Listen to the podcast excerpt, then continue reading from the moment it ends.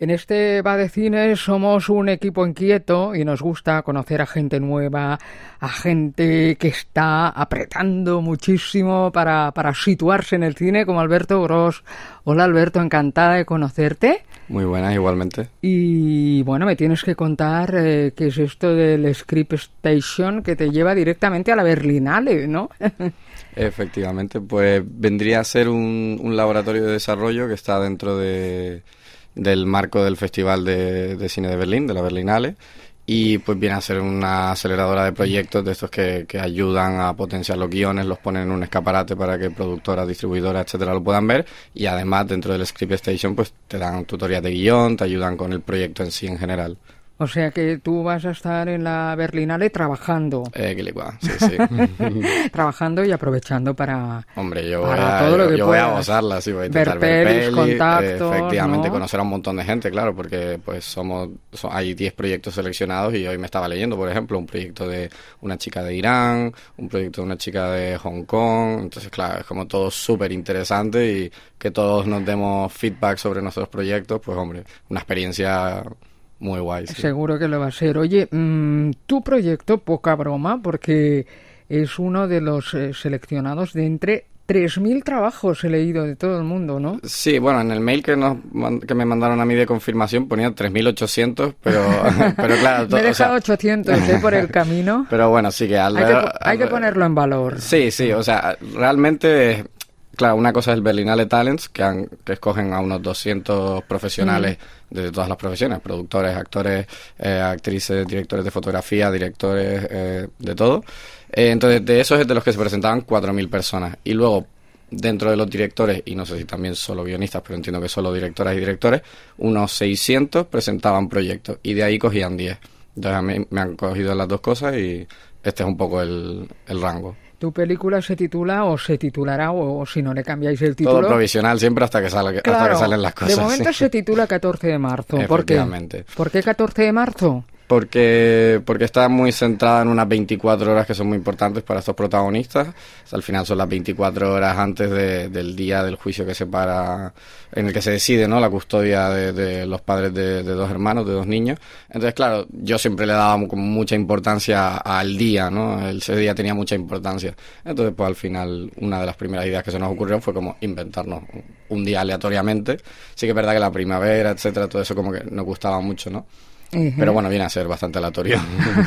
es una historia mm, para la que tú te inspiras eh, por alguna circunstancia personal, es decir, tú has pasado por ello. Sí, básicamente. ¿Tú fuiste uno de estos niños? Mira, eh, te lo pregunto directamente. Sí, sí, sí, básicamente viene a ser eso. Yo cuando tengo 10 años, pues mis padres mm. se divorcian en Las Palmas de Gran Canaria, que al final es un poco concepto pueblo, ¿sabes? No es como Barcelona o no como Madrid.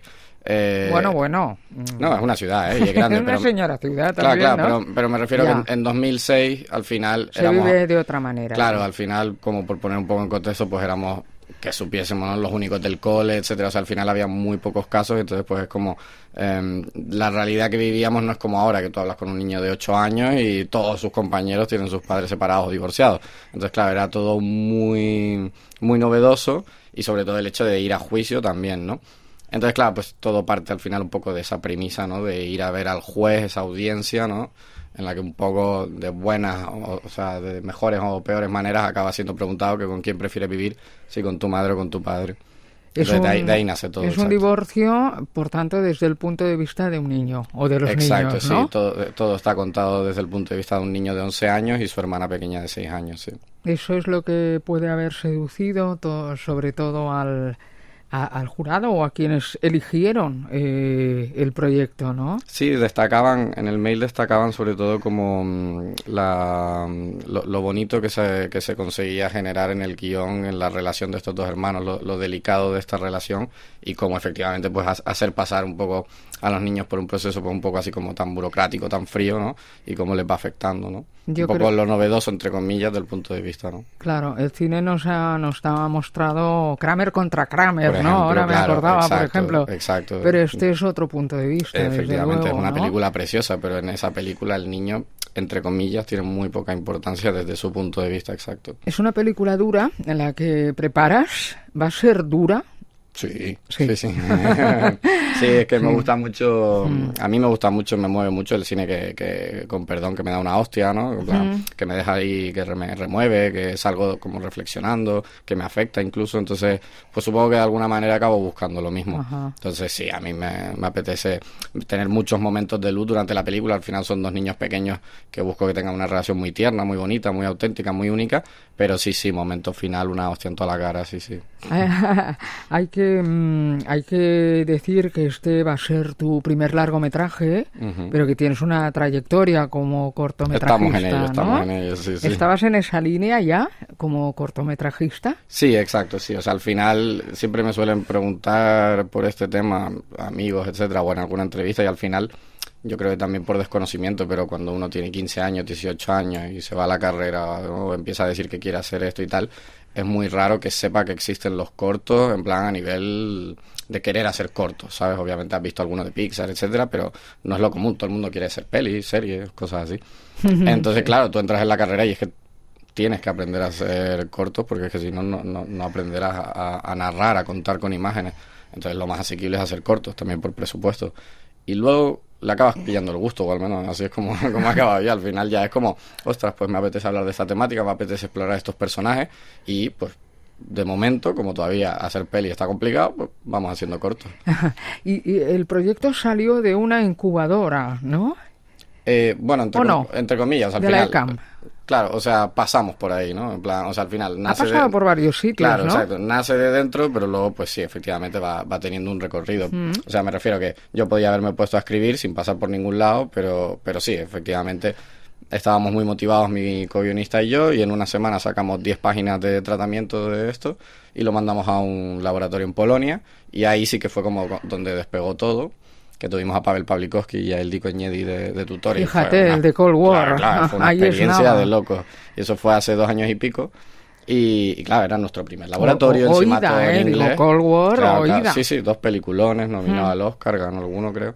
Total que una pasada, ¿no? Y, y entonces luego a partir de ahí ya fuimos como desarrollando y tal, y nos apuntamos al de la CAM y también nos cogieron a la incubadora de la CAM, y eso también que fue durante este año pasado, fue una experiencia alucinante con Paco Plaza y Marisa Armenteros de tutores. Ajá, la, la productora de Un de Amor, de, de Lobitos Isabel también, Cochet sí, también, ¿no? Qué nombres tan importantes. Sí, sí, tenerles aquí en una mesa al lado como contigo, hablando, discutiendo, pues este personaje, no sé qué. Es no un sé- gusto, Un placer, eh, un claro. placer enorme. Y eh, realmente, esto, ¿tú crees en las residencias? Eh, también esas residencias como, como la que muestra la película, no sé si has podido ver Vidas Pasadas, Mm, de sí. Celine Song. Qué, qué peliculón, me Es encantó, sí, la pareja de la protagonista, eh, ellos se conocen en una residencia, ¿no? Sí, sí, sí, sí, sí, una especie de residencia de artistas, sí. A ver, es inevitable que diga que sí, porque es que mi proyecto está avanzando gracias a esto, en, en gran parte, ¿no? O sea, hay mucho trabajo detrás también por nuestra parte, y supongo que méritos, pero al final, sin estos impulsos, sin estos apoyos, ¿sabes? Yo siempre hago como un poco la comparativa de como que estás en un super desierto con un coche y de repente es como parar a poner gasolina y que te ayuda para seguir, ¿sabes? Entonces, no creo que sean imprescindibles, para nada. Pero sí que es verdad que la realidad, bueno, no sé, pero la realidad ahora para la gente joven que intenta hacer su primera película, sí que es verdad que hay algo de o consigues ir pasando por sitios así que de alguna manera es el sellito y te van validando y dando oportunidades, visibilidad, etcétera, o yo creo que está como todavía más complicado. Entonces, mitad y mitad, Ajá. mitad y mitad. Corrígeme si me equivoco, pero creo que Carla Simón también, También pasó, por ahí antes de ganar el Oso de Oro con Alcarrás, ¿no? Mm. Efectivamente, efectivamente. Con Steve estuvo tanto en Script Station como en el co- como en el como en el laboratorio que te comentaba de Polonia, también estuvo ella ahí. O sea que puede Sí, sí. ser un buen camino. Oh, ojalá. Para llegar lejos, Lo más ¿no? parecido que sea al de Carla, yo cantaba, vamos. ¿En Sí, qué momento está ahora tu, tu película? ¿Estás en, en cuántas versiones de guion? Ah, Es ¿Cómo muy- está ahora? Porque también tendréis, tendréis que empezar a buscar financiación, ¿no? Claro, justo estamos en ese momento en el que el proyecto yo creo que ya es lo suficientemente sólido como para empezar a lanzarse a, a buscar el dinero. Eh, ya tenemos un poquito de dinero de desarrollo, de hecho, pero mm, que hemos conseguido la subvención del ISEC y tal. Pero vamos, que al final yo creo que estamos con una versión de guion bastante sólida y, y ahora lo que toca es efectivamente como buscar los socios y buscar la manera de empezar a, a pedir dinero, que claro, lo, lo liado es que hay en muchos casos un solo tiro y hay que ver bien cuándo se hace. Y empezar a pensar en los actores también, ¿no? También, también, sí, sí. Siempre y en hay los niños. Claro, exacto. Eso, cuando ya empecemos a estar en Casting, un... casting a tope, ¿no? Efectivamente, cuando ya empecemos a estar en un momento más con algo de músculo financiero y que ya esté esto empezando, pues un buen tiempo antes habrá que empezar, porque yo también quiero estar un buen tiempo ensayando con ellos, sí, sí. La, la mm, eh, Berlinale, ¿tú la conocías o Sí, sí, por dentro? O sea, nunca he estado, ¿eh? pero, ahora, estado. pero ahora la vas a conocer por dentro, sí, ¿no? sí, sí, sí. De hecho, nunca he estado en Berlín. Es, es lo que más he hablado con mi familia estas navidades. ¿sí? sí, sí. Todo el mundo diciéndome lo mucho que me va a gustar la ciudad y yo, bueno, es que no sé cuánto podré ver de la ciudad. Pero sí, sí, la verdad es que ha sido de, de, de- de- de calle, sí, sí. O sea, es un festival que, que eh, me encanta, siempre estoy atento a, a las películas que salen de ahí, a las directoras, los directores. Y obviamente estar aquí, eh, vamos, es que lo que te decía, un regalo.